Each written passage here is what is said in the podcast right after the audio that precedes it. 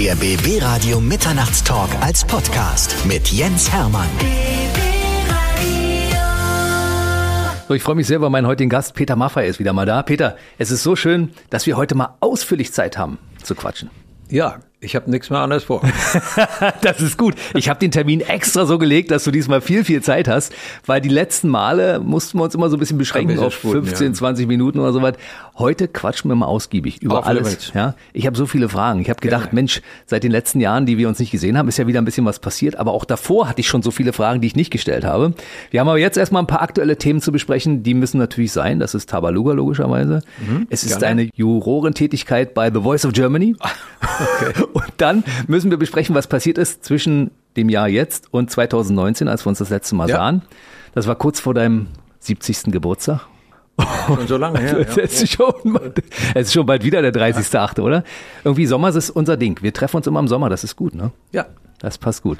Lass uns anfangen mit dem kleinen grünen Drachen Tabaluga. Okay. 40 Jahre, es ist unglaublich, ja. Und diese Erfolgsgeschichte vor 40 Jahren, Rolf Zukowski hat es erzählt damals, dass er hier war, hattet ihr irgendwie zu dritt mit Gregor Rotschalk die Idee dazu. Erzähl vielleicht die Geschichte mal für alle, die es noch nicht kennen. Ja, also wie begann das? Das, das hatte eigentlich einen ganz anderen Anfang.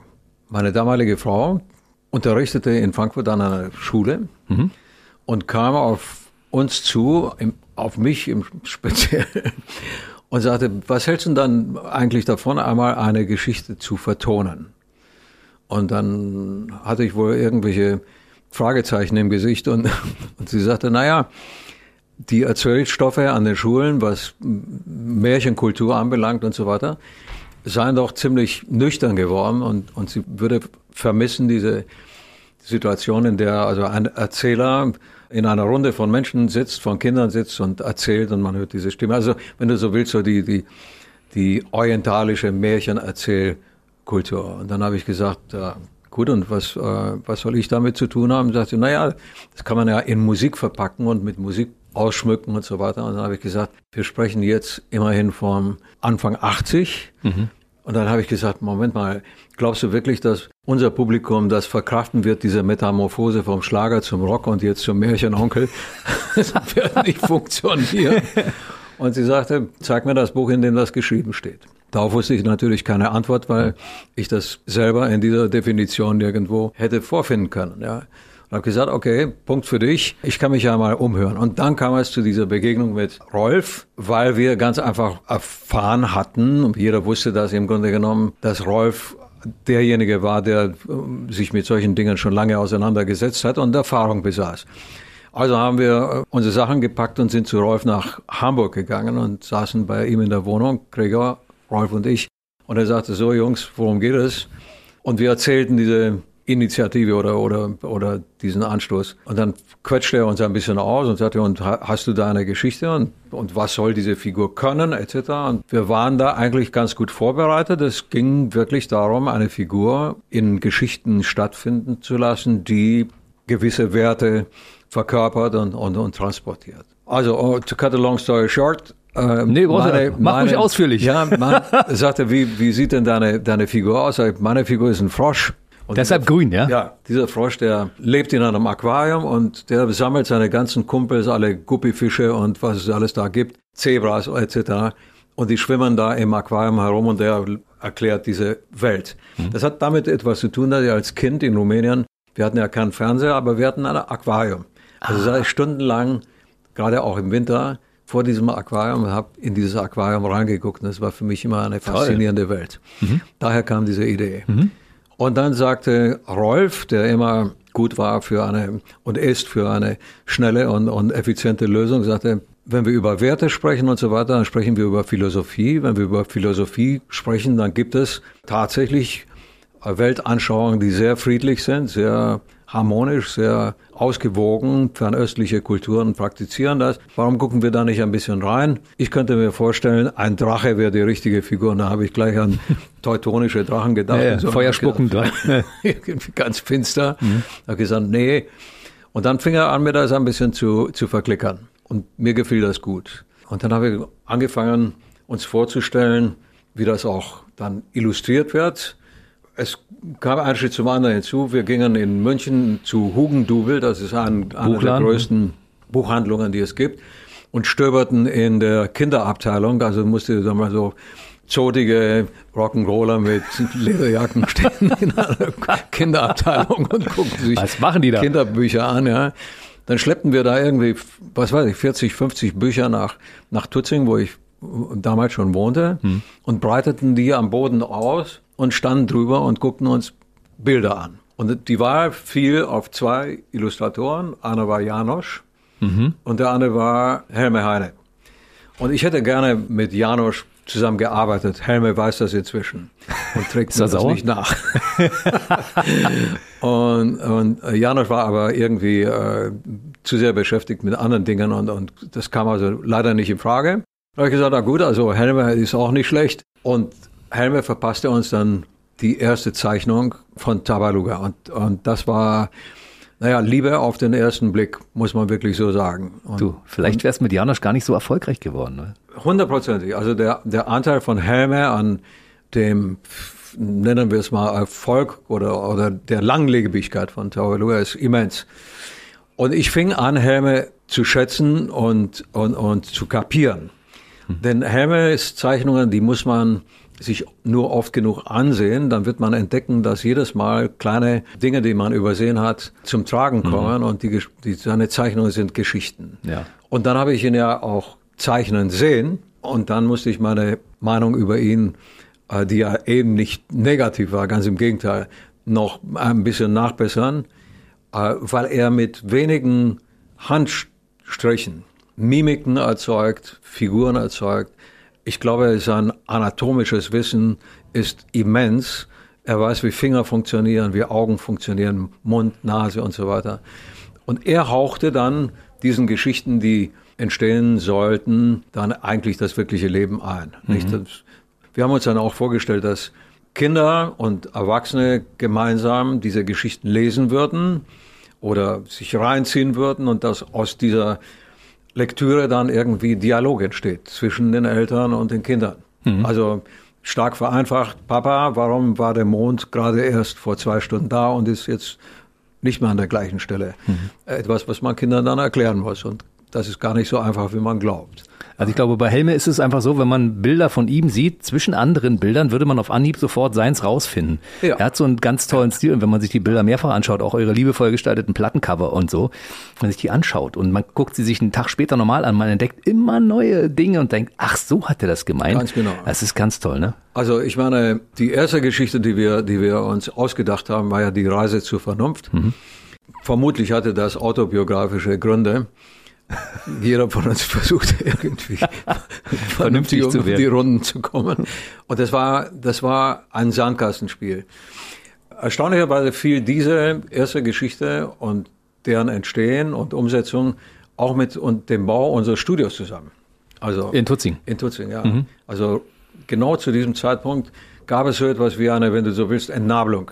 Mhm. Wir haben uns von der Plattenfirma nicht getrennt, aber wir sind ziemlich eigenständig geworden in der Selbstverwaltung. Die wollten das auch nicht. Wollten die nicht damals, haben die nicht gesagt, Tabaluga kommt überhaupt nicht in die Tüte? Ja, so war es doch, ne? Ja, ja, die Metronom in, mhm. in Hamburg, die weigerte sich äh, vehement und ausgerechnet, ausgerechnet der Justiziar, dröge, trocken, sagte, Leute, ihr macht einen Fehler, wenn ihr, wenn ihr das nicht rausbringt, das, das ist gut, was da passiert letztlich half uns aus, aus, dieser, äh, aus diesem Dilemma ein, ein Vertrag, in dem nicht drin stand, was wir anliefern müssen, sondern nur, dass wir etwas anliefern sollten. Aber in der Gestaltung waren wir völlig frei. Und diesen Vertrag habe ich dann rausgezogen und habe ihn hochgehalten. Yeah. Gesagt, hier steht nichts drin, dass man sowas nicht machen darf. Also da wurden wir richtig renitent. Mhm. Und dann gab es diese erste Produktion in einem völlig neuen Studio. Und das war im Grunde genommen ein Sandkastenspiel. Also das war genau, ich wollte nie erwachsen sein, wurde dort gelebt. Diese hartgesottenen Typen, die das Album eingespielt haben und ich meine, wir haben es uns zu dieser Zeit richtig gegeben und lebten alles andere als kindgerecht. Ja. Also wir saßen da in diesem Studio und zimmerten an einer, an einer, an einer Geschichte, so wie Kinder in einem Sandkasten mit Kuchenformen arbeiten. Ja. Und heraus kam ein, eine erstaunliche Scheibe und äh, eine Überraschung für die Fans. Und dann hörten die da rein und dann dachten wir, okay, das war's. Mhm. Und jetzt geht man über zur Normalität. Und immer wieder und in zunehmender Form gab es Anfragen, ob sowas denn irgendwann wieder stattfinden würde. Und dann machten wir das tatsächlich ein zweites Mal. Das war dann ein bisschen zu esoterisch aus heutiger Sicht, so ein bisschen. Das leuchtende Schweigen? Ja, genau. Hm. Ein bisschen mit der rechten Hand am linken Ohr. Helme ist dann auch ausgestiegen. Äh, dem war das irgendwie zu esoterisch. Und äh, Mela Rosenkind, eine andere Künstlerin, machte die Illustrationen. Mhm. Äh, wir sind dann reumütig wieder zusammengekommen und es gab ein drittes Album, Tabaluga und Lilly. Lilly. Mhm. Und mein damaliger Mentor, Tourneeveranstalter, Intimfreund, wirklich, so kann man es nennen, dem ich wahnsinnig viel zu verdanken habe, Fritz Rau, mhm. sagte dann irgendwann, ja, war ja Schwabe, sagte, jetzt müssen wir einmal drüber nachdenken, das Ding auf die Bühne zu bringen. Und da habe ich gesagt, wow, wie soll man das machen? Und dann begann eine, eine unfassbare Reise aus heutiger Sicht. Ich bin mir nicht mehr wirklich sicher, ob ich so einen Trip noch einmal wagen würde. Ja. Du auf jeden Fall, Peter. Und ich kenne dich lange ich genug. Ich schwöre dir, dass aus heutiger Sicht zusammenzucken, mit welcher Unbekümmertheit oder Chutzpe geradezu mhm. wir da vorgegangen sind. Also äh, da kam jemand und sagte, ja, von Theaterspielen habt ihr doch keine Ahnung. Ich habe mhm. gesagt, ja, wir können nur Musik machen oder bilden uns das ein. Hm. Ja, aber ihr müsst ja auf der Bühne auch agieren und so. Ihr braucht einen Regisseur. Okay, wo kriegen wir den her? Dann haben wir uns auf die Suche gemacht und haben einen Freak gefunden, einen außergewöhnlichen Typen. Schräg bis zum Abwinken, aber wahnsinnig kompetent. Andras Fritschai Carlison. Hm. Und der nahm uns, äh, nahm sich der Sache an und sagte, ja, mache ich. Du musst wissen, Anders war ein Typ, der geradezu herausforderte, dass das Publikum ihn mit irgendetwas bewarf. Dann, dann war er eigentlich in seinem Element. und mit seiner Totenkopfhose auf die Bühne und hat gesagt, so what? Ich inszeniere, wie ich will, nicht wie mhm. ihr wollt. Und mir, mir gefiel das irgendwie. Mhm. Und dann sagte er, ja, aber wir brauchen ein Anbindemittel zwischen euch, zwischen den Tänzern, denn die soll es ja auch geben. Und das muss ein Schauspieler sein. Und dann sind wir in München in eine Theatervorstellung gegangen und ich habe Rufus Beck kennengelernt. Großartiger Typ. Ganz genau. Und eine tolle Stimme. Und da waren wir begeistert, alle durch die Bank. Hm. Rufus war auch sofort bei der Sache und erklärte sich bereit mitzumachen. Und so wuchs so schön langsam ein wirklich, ja, ein Team, welches eine solche Aufgabe vielleicht bewältigen würde können. Ich habe eine Frage zwischendurch. Wie kamst du um meiner Radiolegende Gregor Rotschalk? Ich meine, ich habe ja hier in Berlin Radio gehört und ich habe explizit Sendungen eingeschaltet, die er moderiert hat, weil er war meine große Radiolegende. Das so, ja? das ist tatsächlich so. Okay. Und er hat signalisiert, dass er auch bei uns vorbeikommen möchte. Er hat gesagt, er kommt zum Interview. Da freue ja. ich mich sehr drüber. Hat er das gemacht? Er war noch nicht hier, aber er kommt irgendwann. Ich drohe ihm das mal an. an. Äh, Gregor und ich, wir kennen uns aus Zeiten, als ich hier in, in Berlin im Hansa-Studio in der Nestorstraße Scheiben aufgenommen habe, zusammen mhm. mit meinen Kumpels. Ich hatte mich von Michael Kunze, meinem ersten sagen, Entdecker, ne? mhm. getrennt oder er sich von mir oder wir haben uns getrennt. Wobei man wissen muss, dass Michael und ich nach wie vor wirklich gut befreundet sind. Es war einfach nicht mehr sein Ding, wohin ich hin wollte und umgekehrt. Und ich arbeitete zusammen mit einem, mit einem sehr aufstrebenden äh, Produzenten, Achim Heider, der hier mhm. in Berlin wohnte, Eine unter Größe. anderem Rosenberg und, und, und andere Künstler mhm. betreut hat. Und so habe ich Gregor kennengelernt. Und Gregor hatte ein kleines Studio. Er war ja immer schon sehr umtriebig und, und, und autark und äh, textete und, und dann saßen wir eben bei ihm und in seinem äh, kleinen, aber sehr gut ausgestatteten Studio und diskutierten über Texte und er hatte einige schon für mich geschrieben. Also so sind wir uns näher gekommen. Krasse Geschichte. Aus einer Männerfreundschaft entsteht so eine Idee, die über 40 Jahre zu einem echten Erfolgskonzept wird. Ich das muss sagen, Wahnsinn. Gregor oder? hatte auch, Gregor hatte, ich weiß nicht, wo das herkommt, aber Gregor hat, der ist Tabaluga. Wenn, mhm. wenn du Gregor seine, wenn, wenn er seine Geschichten im Ansatz stehen hat, dann kommt er ja und trägt das vor. Mhm. Ja, also hast, setz dich mal hin und halt die Klappe. Ich erzähle dir mal, wo, was, ich, was ich mir ausgedacht habe. Und dann fängt er an zu erzählen. Der spielt das dann. Mhm. Ich glaube, es ist diese Lust, die er verspürt, seine Texte zu spielen. Das ist sehr, sehr amüsant. Er kann also sehr unterhaltsam sein. Und da hatten sich dann auch wirklich zwei Typen, die ähnlich ticken, getroffen. Rufus und er, weil Rufus hat da natürlich noch andere Register, die er ziehen kann. Ja? Und Rufus stieg an als, als, als Bindeglied hm. zwischen ganzen Akteuren und wurde zu dem Magier, dem väterlichen Freund von Zabaluga. Und dann ging es halt los. Und das muss man sich ja mal diesen, diesen Wahnsinn auf der Zunge zergehen lassen. Wir sind nach New York geflogen um dort zu casten. Und dann traten dann irgendwie so 200, 300 junge Leute an, die tanzten. Das, das machte man damals so, ja. Mhm. Völliger Wahnsinn. Wahnsinn. Und dann kamen wir zurück und dann war endlich das Stück einstudiert. Äh, wir hatten geprobt in Mannheim in einer Messehalle und, und da waren ja mehrere Bühnen aufgebaut, weil wir vorhatten, das Ganze in, in, in den großen Arenen aufzuführen, mhm. in denen wir sonst gespielt haben. Und das sollte dann verbunden werden mit Stegen und so weiter und, und die Leute sollten mitgehen mit der ganzen Handlung etc.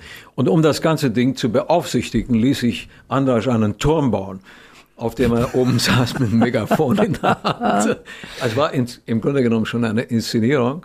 Kurz und gut, das Ding war fertig und dann sind wir knieschlotternd wirklich in diese Premiere in, in, in Frankfurt reingegangen in der Messehalle und wir wussten, dass wenn wir, wenn wir das nicht hinkriegen, uns die ganze äh, Fachwelt zerreißen, zerreißen würde in der Luft. Da saßen dann irgendwie 8000 Leute in der Veranstaltung.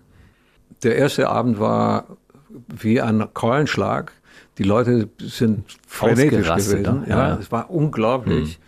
Und das hatte schon ein bisschen so nach, nach etwas Besonderem gerochen die ganze Zeit. Aber dann ist irgendwie der Knoten aufgegangen. Es war ein unfassbar schönes Gefühl. Und dann haben wir wirklich mehrere Tage hintereinander, zweimal am Tag diese Veranstaltung gespielt. Ich bin jeden Tag zweimal aus diesem Ei rausgesprungen.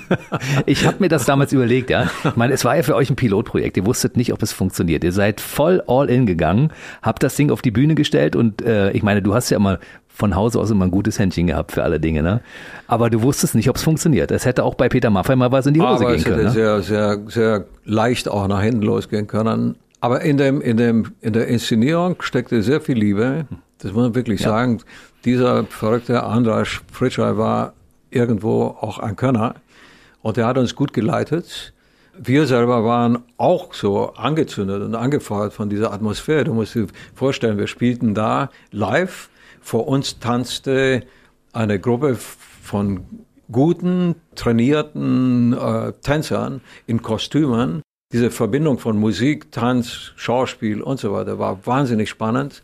Dass man die Handlung auf verschiedenen Bühnen stattfinden ließ, war, war enorm, weil du hast bis dauernd irgendwie durch Publikum durchgelaufen und mhm. du kriegst jetzt diese Vibes mit. Und das hat uns alle irgendwie wahnsinnig äh, motiviert. Also am Ende, ich meine, ist eine Wahnsinnszahl, hatten wir vor 750.000 Leuten gespielt. Das ist Unfassbar, unglaublich. Es ist Wahnsinn. 15 Mal die, die Olympiahalle, 15 Mal die Westfalenhalle und, und, und. Also es, es war nicht mehr wirklich, äh, das haben wir nicht mehr wirklich verstanden.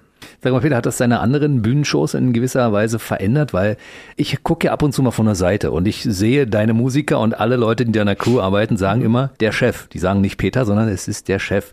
Der Chef muss erst von allem überzeugt sein. Hat das deine Bühnenperformance in irgendeiner Form auch bei den normalen Rockkonzerten verändert? Dieses, dieses Tabaluga? Ich meine, es war ja so, dass du gesagt hast, es war eine Kombination Musik, Tanz und all diese Dinge. Hast du das übernommen in die anderen Shows? Also intuitiv möglicherweise. Man nimmt ja aus solchen Dingen, aus solchen Begegnungen auch mit, mit Menschen und so weiter, nimmt man ja immer irgendetwas mit. Oder anders, ähnlich wie beim Kaffeesatz, es bleibt was hängen und daraus entsteht was, ja. Ein Bild hm. oder ein Bewusstsein oder eine Quintessenz. Es war und ist faszinierend, wenn sich Menschen freiwillig dazu verabreden, hm. mit Herzblut und mit Disziplin. Und mit Liebe. Oh, ja, Zuneigung für das, genau. Ja. Etwas zu gestalten. Und es so sorgfältig zu machen wie irgend möglich, immer im Bewusstsein, dass es echt, unverfälscht und ähnliches sein soll. Mhm. und, und kein, kein Fake. Ja. Diese Konsequenz, die ist schon, äh, die ist schon irgendwie sehr motivierend. Und wenn dann ein Heinz Hönig auf die Bühne geht, der wirklich ein, manchmal ein, ein, ein, ich sag mal, sehr drastischer Typ ist. Ja. Mhm. Also der Heinz, der, wenn der loslegt und es gefällt ihm irgendwas nicht, dann, dann fliegen die Fetzen. Aber er, er hat das Herz auf dem, auf dem richtigen Fleck und er hat keine Angst zu artikulieren, wonach ihm ist. Und diese Ehrlichkeit und diese, aber wenn er dann auf die Bühne geht, dann spielt er alles in Grund und Boden und liefert. Mhm. Und das war bei allen eigentlich so. Ich erinnere mich an Tänzer und Tänzerinnen, die am Anfang einer Karriere standen, die heute irgendwie ganze, ganze äh, Theater äh, in dieser Hinsicht, äh, was Choreografie anbelangt und so weiter, leiten, die da angefangen haben. Mhm. Ja? Dieses Uhrwerk, das da entstanden ist, das konnte nur funktionieren, wenn jeder sich an die Spielregeln gehalten hat. Und dann konnte aber auch jeder das genießen, was es äh, erzeugt hat. Mhm. Und das ist im Grunde genommen das Prinzip auch für alle anderen Sachen. Aber ich weiß, du bist ja als Chef der Perfektionist, ja. Das heißt, alle Leute hören genau auf dich und wenn du einen Ton hörst bei der Probe, der da nicht reingehört, dann werden deine Musiker mal kurz eingenordet. Wie ist es, wenn du bei so einer Show dann, ähm, du musst ja durch drei teilen, ne? Da gibt ja jemand, der auf die Tänzer achtet, jemand, der auf die, den Gesamtablauf achtet, du bist ja der, der für die Musik zuständig ja. ist. Wie, wie ist das dann aufgeteilt? Naja, also so ein, so ein, so ein radikaler Fachmann bin ich letztlich nicht. Ich kann wirklich in vielen Situationen nur sagen, gefällt mir oder gefällt mir nicht, ja. Ich bin aber dafür, dass, dass Ziele, die man sich setzt, wirklich erreicht werden. Wenn man irgendwo zu früh aufhört diesen, und diesem, diesem Druck nicht standhält und sich ausklingt, dann verletzt man ja irgendwo das Involvement der anderen. Mhm. Und das kann in einer, in einem solchen Gefüge, darf das nicht passieren. Ja, das ist wie in einer guten Fußballmannschaft, wenn sich da einer leistungsmäßig nicht mehr anstrengt oder nicht mehr wirklich dabei ist, dann irgendwie hat das eine, eine Auswirkung auf das ganze Team. Mhm. Ja.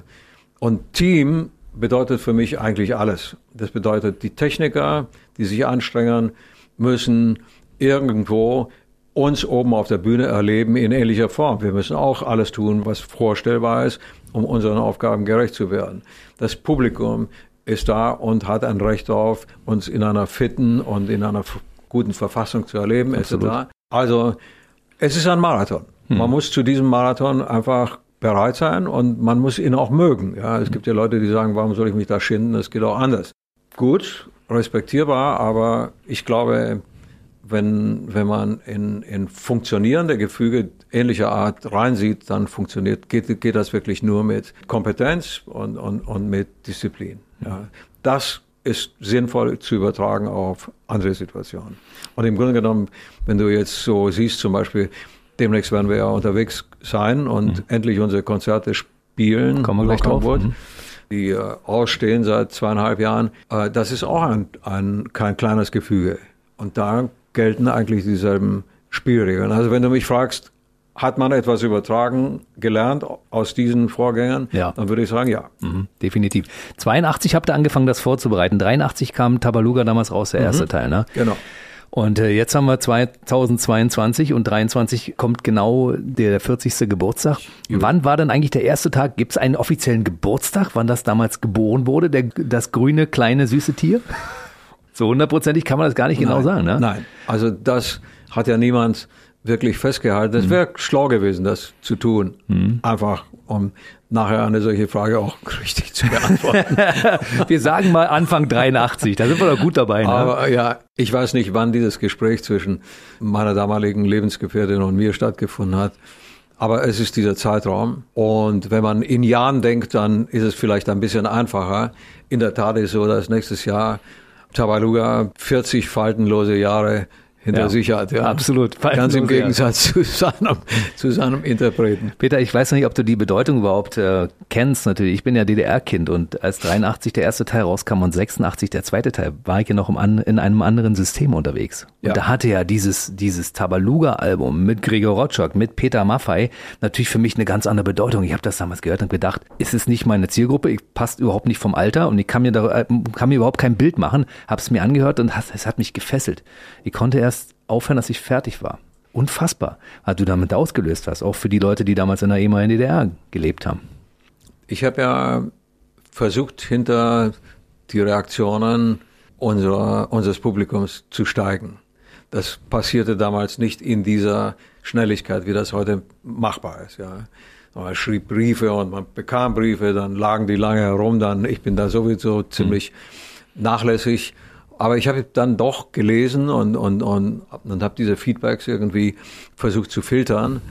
Mein Eindruck war, dass sich viele Leute an einem solchen Experiment nicht gestoßen haben. Es gab später andere, wo die Schwierigkeiten viel größer waren. Mhm. Ja, Begegnungen zum Beispiel. Mhm. Als wir da rausgegangen sind, die, eine türkische Rappergruppe und, und, und, und ich und die, was macht er jetzt schon wieder? Ja, da gab es schon solche, solche Fragen. Aber bei Zabaluga, nein. Es gab wohl welche, so wie du das jetzt gerade auch geschildert hast, die gesagt haben, sorry, aber Märchen ist jetzt im Augenblick nicht wirklich mein, mein Schwerpunkt. Das hat damit zu tun, dass es natürlich auch gewisse Altersgruppen gibt, die eine größere Affinität entwickeln können. Also wenn du zu Hause einen, einen, kleinen Jungen hast oder eine kleine Dame, dann öffnest du dich für solche Sachen wahrscheinlich viel leichter. Und, äh, und jemand, der 19 ist, hat dann wahrscheinlich andere Prioritäten, als sich Märchen anzuhören. Ja, ja es war so. Ich war 17 zu dem Zeitpunkt. Ja. Und es hatte einer in meinem Umfeld die Platte bekommen und wir haben natürlich davon Kopien gemacht auf Kassette, weil es gab ja in der DDR nichts. Mhm. Wir haben ja die Vervielfältigung von Tonträgern war ja quasi nicht existent. Wir haben von Schallplatte dann auf Kassette überspielt, damit wir es haben können. Und ich war mit 17 nicht Zielgruppe von Tabaluga, aber es hat mich fasziniert und gefesselt. Ja, dann warst du, dann warst du wahrscheinlich eine Ausnahme, weil ich kenne, ich kenne natürlich schon Reaktionen von Leuten, die gesagt haben, bei dem Thema, Thema klinke ich mich aus, ich warte, bis wieder eine normale Scheibe kommt. Das Verrückte ist, dass viele von diesen Leuten später eingestiegen sind, ja, mhm. als dann in ihren Familien sich Gründe dafür äh, eingestellt haben, ja, wie Kinder und so weiter. Und das ist dann schon im Lauf der Zeit und in den 40 Jahren kommt da einiges zusammen. Äh, das ist dann schon sehr amüsant, was da für, für Begegnungen stattgefunden mhm. haben. Also Zwei kann ich ja mal kurz skizzieren. Bitte. Die eine ist schneller erzählt. Ich unterhielt mich mit jemandem am Rande einer, einer, einer Tabaluga-Show. Das ist ja so, wenn wir einen Soundcheck machen, dann laden wir Publikum ein, sich das anzugucken. Ist manchmal spannender als die Aufführung. Ich war schon dabei. Ja? ja. Und er kam dann und sagte, ich bin mit deiner Musik groß geworden. Er war zwei Meter groß. Ja. Sehr groß geworden. So, muss es gleich so viel sein. Und dann äh, eine ähnliche Situation, die im umgekehrten Sinn. Äh, Bernie Hefner, unser Bühnenmanager, äh, Techniker, äh, Manager, kam zu mir in die Garderobe, sagt, da draußen ist ein junger Mann, der möchte, sag ich, bist du wahnsinnig, guck mal auf die Uhr, wir, wir müssen gleich loslegen. Und der sagte dann, ich denselben Satz, aber er war ein Kopf kleiner als ich. Und wir, in dem Augenblick, als er das ausgesprochen hat, wurde uns bewusst, was das für zwei Typen wie uns bedeutet. Ja. Und wir haben so köstlich gelacht, war so amüsant. Es gibt natürlich Quereinsteiger, ja. Leute, die irgendwie später dazu gekommen sind und dann über Tabaluga, wenn du so willst, zu meiner eigentlichen Musik oder zu, zu der anderen Musik gefunden haben. Hm. Nicht umgekehrt. Bei mir war es umgekehrt. Äh, mein erstes Album ist so äh, zerfleddert, also das Plattencover. Ich habe damals die Platte aus dem Westen bekommen und habe ja. dafür 100 Ostmark bezahlt, weil das war so die, die Einheit, die man bezahlen musste. Ja. Und äh, das Album gibt's noch. Also wenn, wenn ich das heutzutage auflege, Cover habe ich schon dreimal geklebt. Sieht schlimm aus, aber knistert am Anfang und sobald man die Nadel auflegt beim Plattenspieler, weiß man, aha, das ist das Originalalbum von damals. Geil. Das ist wirklich geil. Ah ja, ich habe sowieso zu, zu diesen Alben eine, eine haptische Affinität. Ja. Ich auch. Ich mag das einfach, so ein großes Ding. Deswegen gibt es ja die Tabaluga-Alben auch als, als Vinyl. Mhm.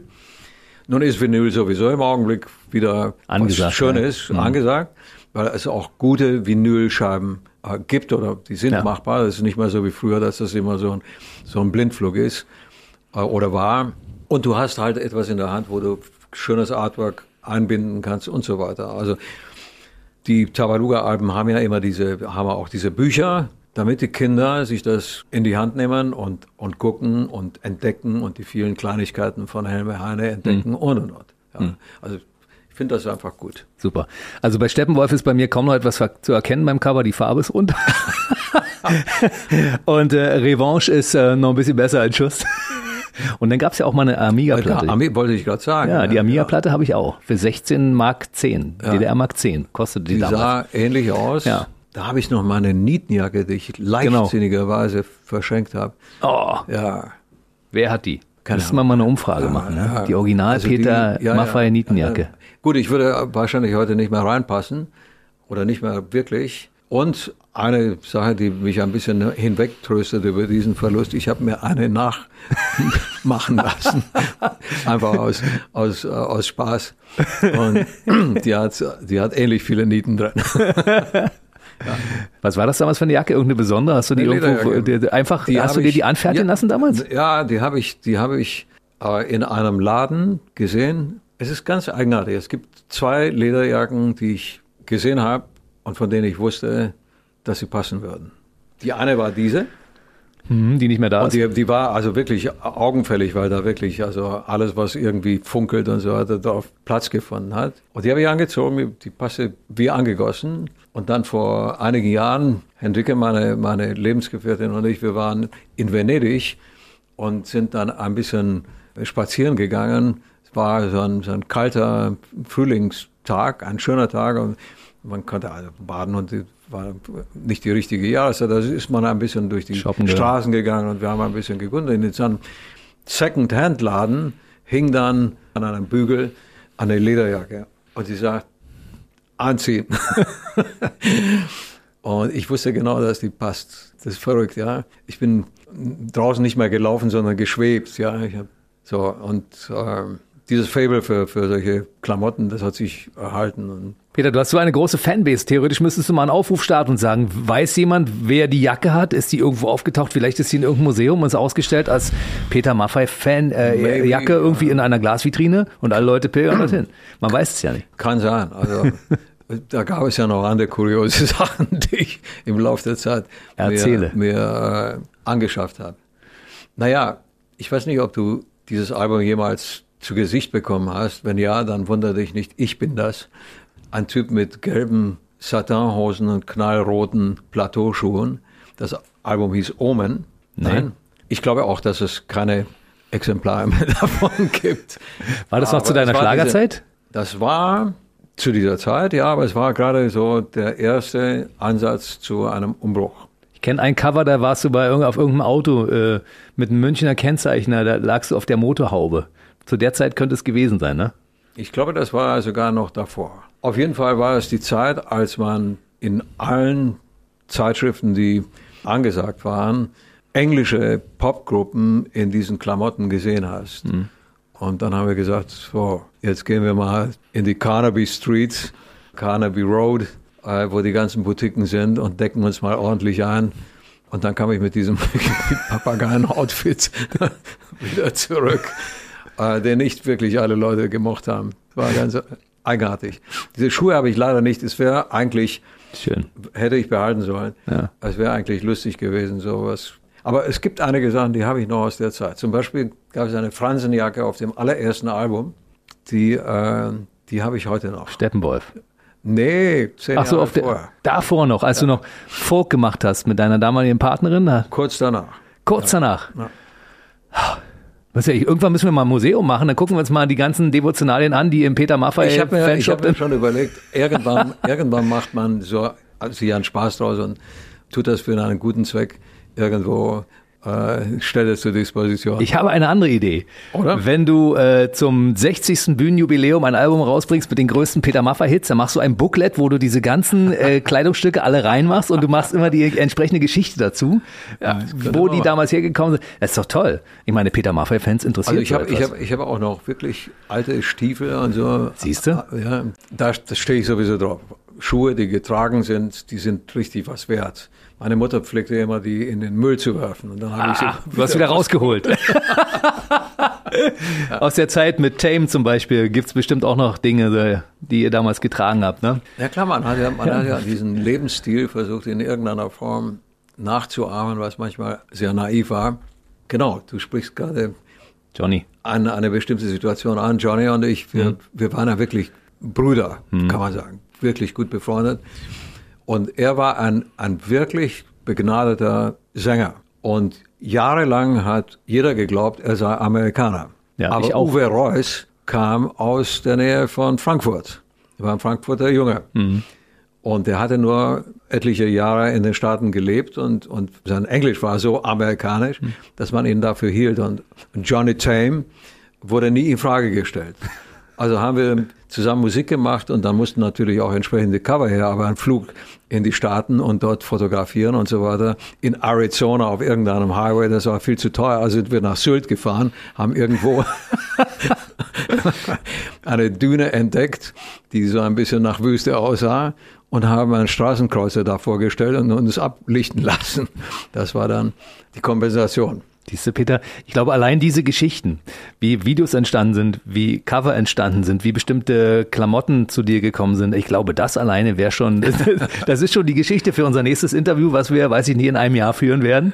Ich, ich freue mich schon auf die Geschichten, die du noch aus den Schubladen dann heraussuchst. Gut.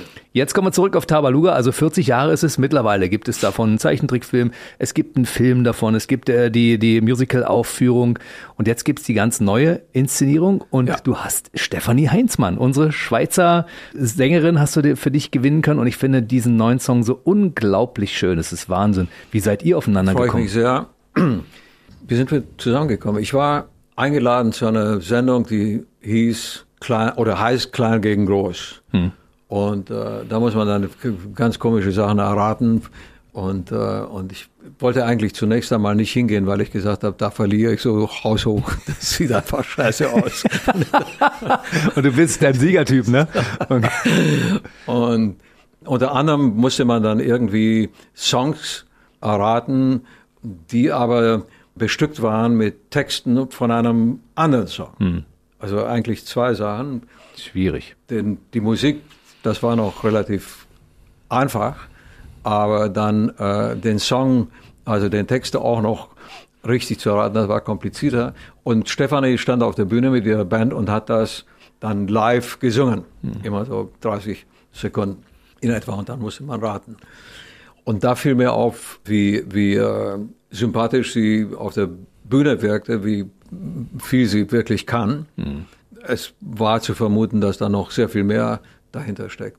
Und dann haben wir uns sehr nett unterhalten und ich habe dann irgendwann mal, als ich dann Tage später zu Hause war, ihr einen, einen Brief geschrieben und habe gesagt, vielleicht äh, läuft man sich ja irgendwann mal über den Weg und dann macht man, macht man mal was zusammen. Da hatte ich keine Ahnung, dass das dann so bald äh, passieren würde.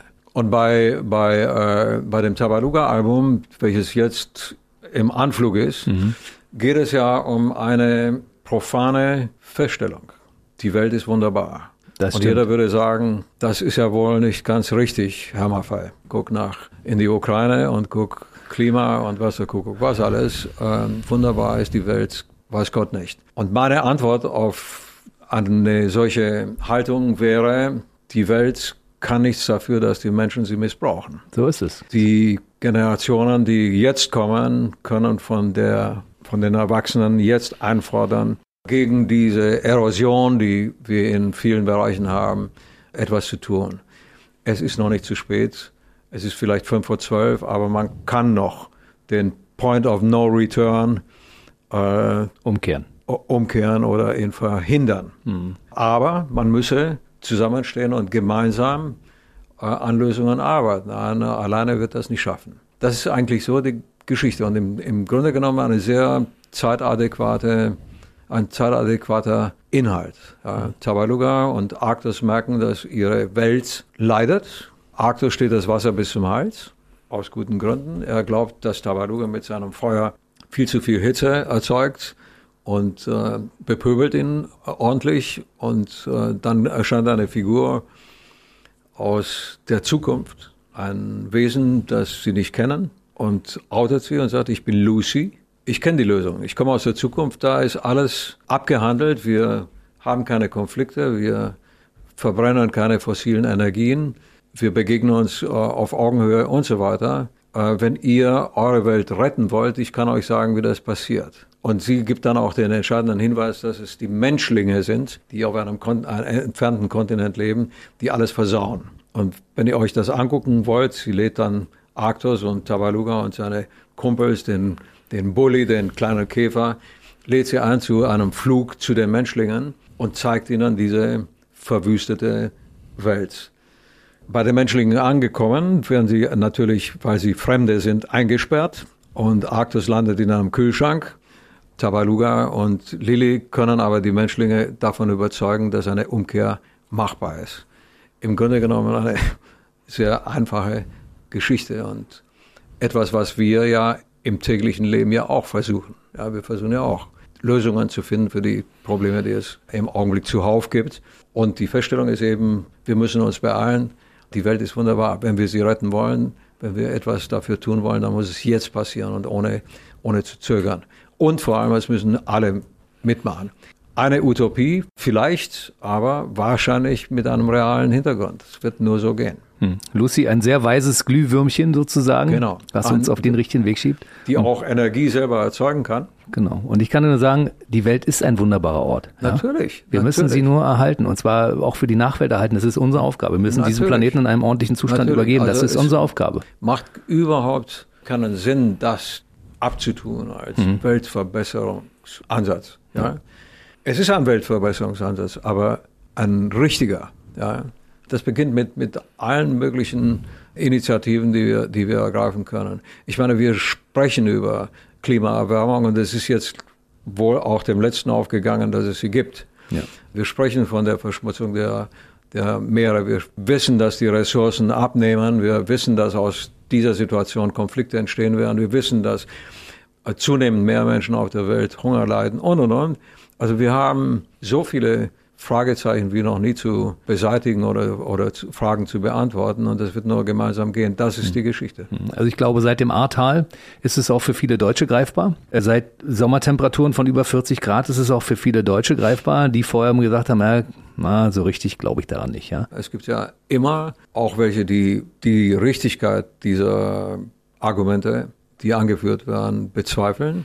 Aber die Stimmen werden im Grunde genommen durch die täglich stattfindenden Beweise leiser. Und es ist zu hoffen, dass auch die irgendwann mal bereit sind, mitzumachen, umzukehren. Also ich meine, ich habe eine, wir haben eine, eine vierjährige Tochter. Mhm. Wenn ich mir vorstelle, was sie erwartet, womit Kinder rechnen müssen, wenn sie in ihr Leben äh, steigen, dann weiß ich, dass das, was wir da gemacht haben, wahrscheinlich, so blöd es klingt, der richtige Ansatz ist. Definitiv. Guck mal, wir sind beide Väter. Ja. Und wir haben einfach eine Aufgabe. Wir ja. wollen unseren Kindern eine gute grüne Welt überlassen. Ganz genau so. Ja? Wir müssen einen Lebensraum haben. Wir sind der einzige Planet in diesem Universum. Wir können nicht alles, alles irgendwie laufen lassen. Wir, wir dürfen nicht stattgeben, dass einige wenige, aus welchen Strategien auch immer, versuchen, Vorteile zu ziehen zu Ungunsten der kommenden Generationen. Ja, ich meine, die mhm. ganzen Konflikte geopolitischer Art oder, oder die ganzen Konflikte, die wir haben, haben einen geopolitischen äh, Hintergrund. Mhm. Ich bin auch zum Beispiel so erstaunt, aber im, im negativen Sinn, vor der Blindheit, mit der sich gewisse Vorgänge wiederholen. Ja, ein Krieg mitten in Europa und das vor dem 2022. Hintergrund von zwei Weltkriegen. Unfassbar. Wer hätte gedacht, dass, dass so etwas machbar ist? Und, und, und dann gibt es immer noch Leute, die sagen, man kann eine solche Eskalation nur mit, mit Waffen bekämpfen. Was für ein Schwachsinn ist das? Waffen haben noch nie irgendeinen Beitrag dazu geleistet, eine Situation zu entschärfen. Und wir sehen es ja im Augenblick, Deeskalation ist kaum noch irgendwie ein Tagespunkt. Mhm. Ja. Das ist krass, die Möglichkeit, mit dem kleinsten Übel zu erörtern, das wird überhaupt nicht mehr thematisiert. Ja. Stattdessen mhm. wird befeuert, befeuert, befeuert und hinausgezögert. Es sterben noch mehr Menschen, es wird noch mehr Verwüstung passieren und die Auswirkungen weltweit werden noch mehr zunehmen. Warum? Ja, die Frage stelle ich mir jeden Tag. Warum brauchen wir heutzutage einen Krieg? Also es geht ohne Krieg. Wir um brauchen, Recht wir, zu es, haben, es, um eine Ideologie durchzusetzen, um, um noch mehr anzuhäufen. Dieses Warum ist, ist äh, ein, ein magisches Wort geworden. Hm. Oft begreift man, warum was irgendwie ist, ja, aber diese Auseinandersetzung, das ist nicht nachvollziehbar. Peter, wollen wir an der Stelle einfach mal da eine Zäsur machen, sonst kommen wir aus dem Tal der Tränen nicht mehr raus, weil Ja. wir wollen natürlich noch angenehme Dinge besprechen. Ja. Es Gerne. ist nun mal so, wir haben auch ein paar negative Dinge, die wir natürlich ansprechen müssen und natürlich müssen wir darüber reden. Wir können sie nicht aussparen. Aber wir wollen natürlich noch über Musik reden, weil unser letztes Interview 2019, da gab es die drei großen Zahlen, 30, 50, 70. Das war der Geburtstag am 30. August, das 50-jährige Bühnenjubiläum und das war der 70. Geburtstag. Seitdem Ganz sind drei genau. Jahre vergangen und ich sehe keinen Unterschied. Du bist ein Mann, der nicht älter wird. Wie machst du das? Ich habe eine junge Dame kennengelernt, die mich immer gut schmeckt. Das wollte ich hören, ja. es ist die junge Frau an der Seite, die ihn jung hält. Äh, nein, ich, natürlich werde ich, werde ich, äh, merke ich auch die, die Jahre, die ins Land gehen. Aber ich versuche ein bisschen etwas dagegen zu tun. Und das geht bis zu einem gewissen Maß, ja. Also ich meine, nicht alles ist reparabel und nicht alles ist irgendwie einzudämmen. Aber man kann schon ein bisschen den Prozess verlangsamen, ja. Und das ist die Chance, die ich sehe. Anouk wird, wenn sie sich so weiterentwickelt, in 15 Jahren ihr Abi machen. Oder bei der Abi-Party bist du natürlich derjenige, der die Musik macht, vermute ich mal. Ne? Äh, vielleicht nicht unbedingt das, aber ich möchte auf jeden Fall da sein. Ich glaube, du wirst die Musik machen. So wie ich dich kenne. Als wir letztes Mal sprachen, hast du gesagt, ich habe so viel vor. Wir erfinden uns immer wieder neu. Wir holen Johannes Oerding dazu. Wir holen viele Interpreten dazu. Wir arrangieren unsere alten Songs neu. Wir machen eine große Tour. Und dann wurde die große Tour auf Eis gelegt, weil eine bekannte Krankheit dazwischen kam. Also ein Virus, ne? Ja, aber trotzdem gucken wir nach vorne und auch der Virus wird uns nicht daran hindern, daran zu glauben, dass, dass es irgendwann mal auch einen normalen Umgang gibt mit, mit, diesen, mit diesen Auswirkungen. Das ist jetzt schon ein bisschen so. Im Augenblick tut sich wieder einiges und äh, worüber man nicht so froh sein kann. Aber wir müssen lernen, mit, mit, mit diesen Dingen richtig umzugehen und nicht, nicht blindwütig zu werden. Und deswegen, also im Augenblick sind wir aus dem Tal raus und wir tun auch alles, was in unserer Macht steht, in dieses Tal auch gar nicht zurückzukommen. Mhm. Also die Tour läuft 2022 und zwar parallel zu deiner Jurorentätigkeit bei The Voice of Germany. Das heißt, du musst dich da schon mal wieder zerteilen, ne? Nee, ich war ja dabei und deswegen muss ich mir das im Fernsehen nicht ansehen. Ich habe das sehr genossen, was da passiert. Ohne Spaß. Ist, ich, ich bin angenehm überrascht von der Art und Weise, wie das da abläuft. Wir sprachen vorhin schon mal drüber. Ich habe am Anfang den Fehler gemacht, dass ich das alles in einen Topf geworfen habe und gesagt habe, diese Castingshows, das ist nicht mein Thema. Und das deswegen, weil mir vor Jahren, als ich da mir solche Sachen angeguckt habe, nicht gefallen hat, wie man mit Künstlern, jungen Künstlern umgegangen ist.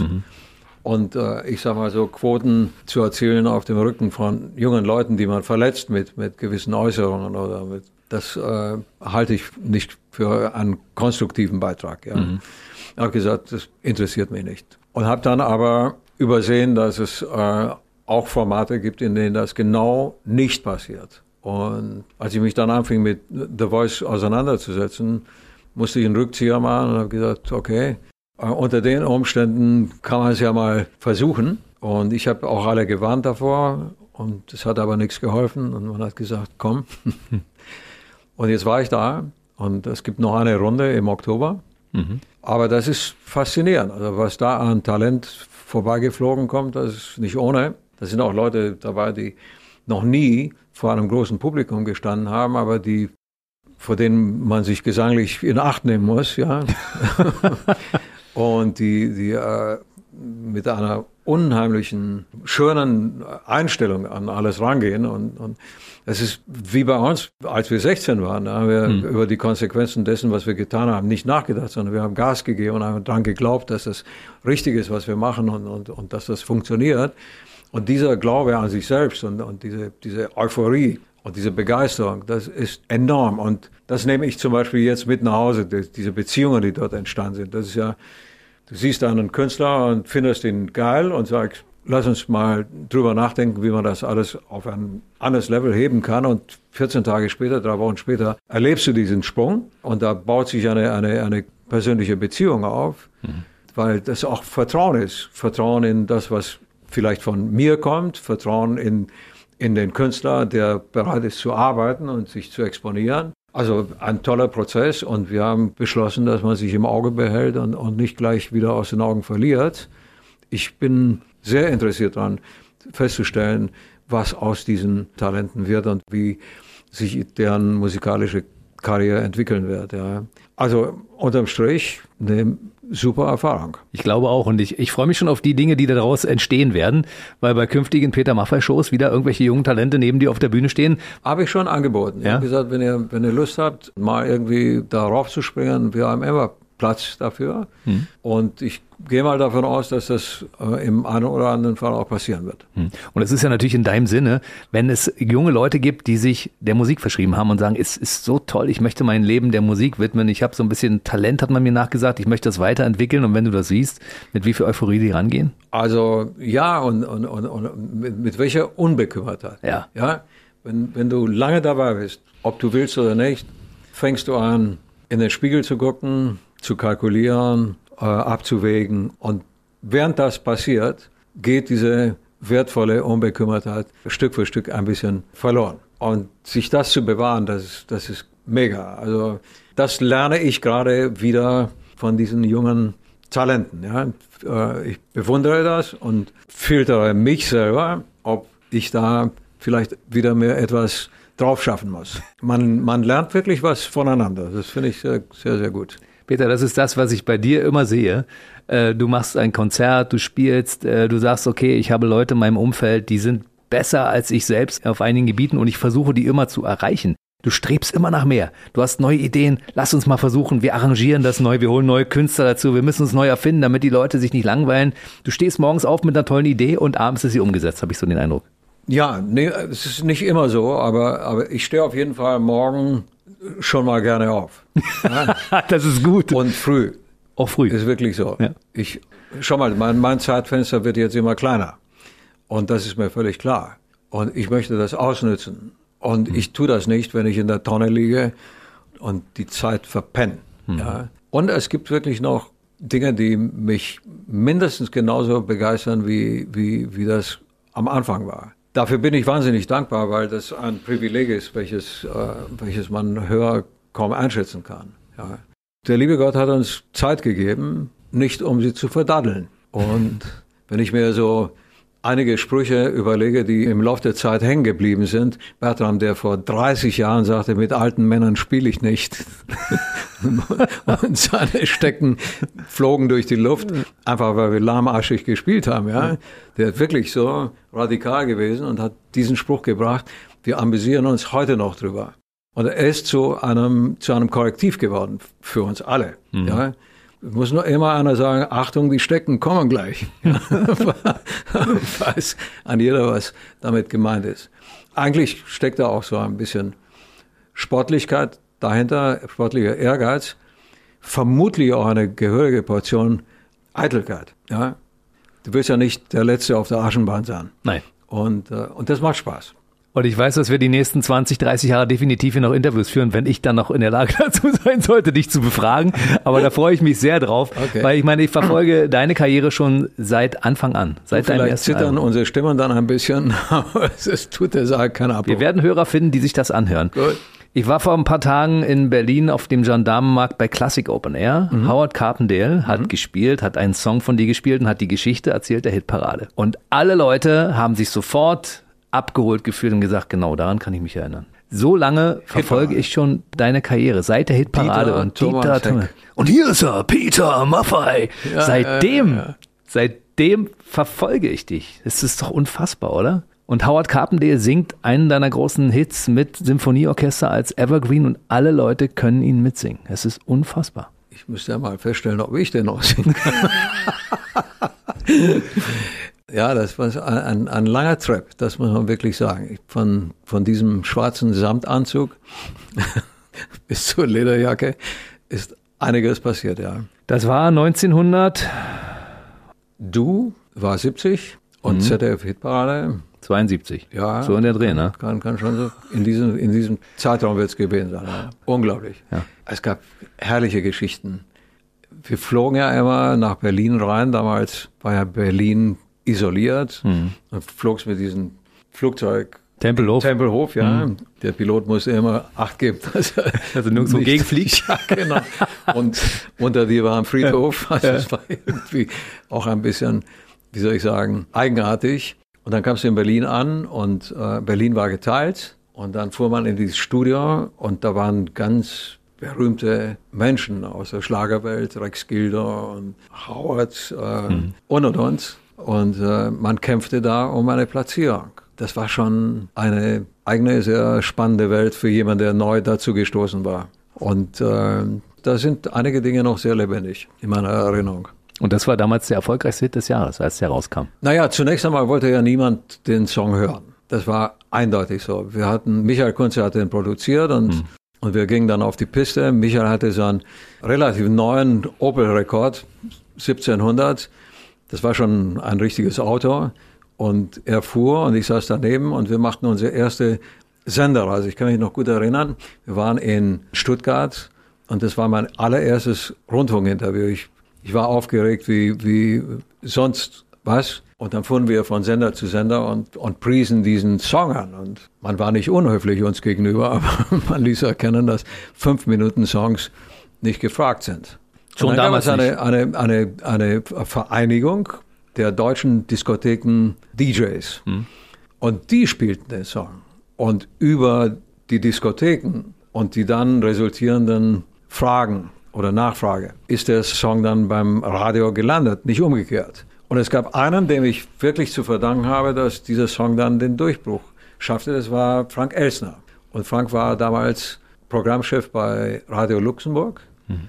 Und dieser Sender hat dann wirklich den Song gepowert. Und ich erinnere mich genau, ich, ein, ein guter Freund von mir, der äh, später dann äh, Konzertveranstalter wurde, und ich, wir fuhren mit seinem Citroën 19, das war ein, ein luxuriöses Gefährt für meine Verhältnisse damals, von einer Diskothek zur anderen und, und tingelten uns durch und waren auf der Autobahn bei Baden-Baden, als wir die Hitparade auf Radio Luxemburg abgehört haben. Und, und der Shootingstar, das, das waren wir.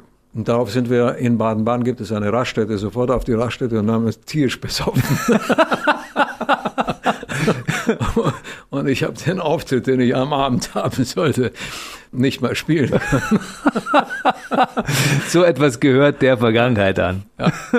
Aber ja, so kam es dann zu diesem, zu diesem Durchbruch. Ja, dann bin ich, bin ich mit meiner Gitarre, mit meinem Volkswagen, ich hatte so einen Volkswagen, Baujahr 52, 53, fast so ein alt Käfer? wie ich. Ja, Käfer mit so einem hm. ovalen ja. Fensterchen hinten und einem Schlafsack, weil Hotelzimmer waren einfach zu teuer. Da bin ich von Diskothek zu Diskothek und von dort von Rastplatz zu Rastplatz gefahren und, und führte ein unabhängiges, schönes, tolles, spannendes Leben. Es war grandios. Peter, lass mich kurz eine Geschichte erzählen, die keiner weiß. Du bist auch heute im Jahr 2022 jemand, der allein mit dem Auto ankommt. Also ich meine, viele Künstler, die hier im Laufe eines Jahres aufschlagen, die haben eine Entourage dabei, wo du denkst, wofür brauchen die die alle? Peter okay. Maffei kommt allein mit seinem Auto, parkt auf unserem Gästeparkplatz ein, ist entspannt, hat Zeit und nimmt sich Zeit Aber auch. weißt du, warum das so ist? Warum ist es so? Die halten mein Gemecker nicht aus. als Beifahrer damals. Hey, Achtung, da kommt Da sind wir aber wieder beim Thema der Chef, ne? Also auch beim Autofahren als, als Beifahrer. Ich fahre ja? sehr, sehr gerne. Du fährst Wirklich? sehr gern selbst? Ja. Hm, aber du bist kein guter Beifahrer. Wenn wir, wenn wir Konzerte spielen, ja. dann ist für mich nach dem Konzert ins Auto steigen und in die nächste Stadt fahren eigentlich der richtige Rhythmus. Und dann sitze ich da, habe meinen Tee, das ist einfach Ingwertee, das schwöre drauf. Gut für die Stimmbänder. Für die Stimme, genau. Mhm. Und, und, und Klappe halten. Und mein Kumpel, der mich begleitet, das ist ja eigentlich mein Chef. Das ist unser Präsident im Motorradclub. Da muss man sich vorsehen. das ist neben mir. Und wir beide äh, hören Musik und er kennt mein Anliegen. Wir quatschen dann auch nicht und dann kommst du in der nächsten Stadt an und pennst dich aus und bist am nächsten Tag ausgeruht beim Gig. Also ich fahre dann gerne alleine, weil mich das total entspannt. Und bin mit meinen Gedanken irgendwo oder telefoniere und, und ich finde das immer toll. Das finde ich ganz großartig, weil es gibt wenige Künstler, die das tatsächlich machen. Und, und diese Künstler, die das machen, die schätze ich sehr. Es ist eine Handvoll. Vielen Thorsten. Sträter kommt selbst, mit dem habe ich eine Sendung hier, der Comedian. Johannes Oerding kam selbst. Es gibt Leute, die kommen selbst und die hast du auch äh, oft bei dir irgendwo auf der Bühne sitzen. Das finde ich schön. Also da ist wahrscheinlich dann so die äh, Seelenverwandtschaft. Die Seelenverwandtschaft, genau. Absolut. genau. Ja. Das ist toll. So, Peter, ich glaube, wir müssen jetzt aber nach, nach ähm, 60 Minuten hier auch langsam zum Ende kommen. Wir gucken noch mal ganz kurz. Also deine Tour wird 2022 pünktlich losgehen, ja. Also ver verschoben um zwei Jahre. Können sich alle Fans, die Karten gekauft haben, noch freuen, dass sie genau so Peter Maffay mal wieder live erleben können. Ja. Gibt es Überraschungen auf der Tour, die wir schon verraten können? Das Neue an dieser Tour wird sein, dass wir zwei Alben haben, die existieren, die in der Zwischenzeit entstanden sind.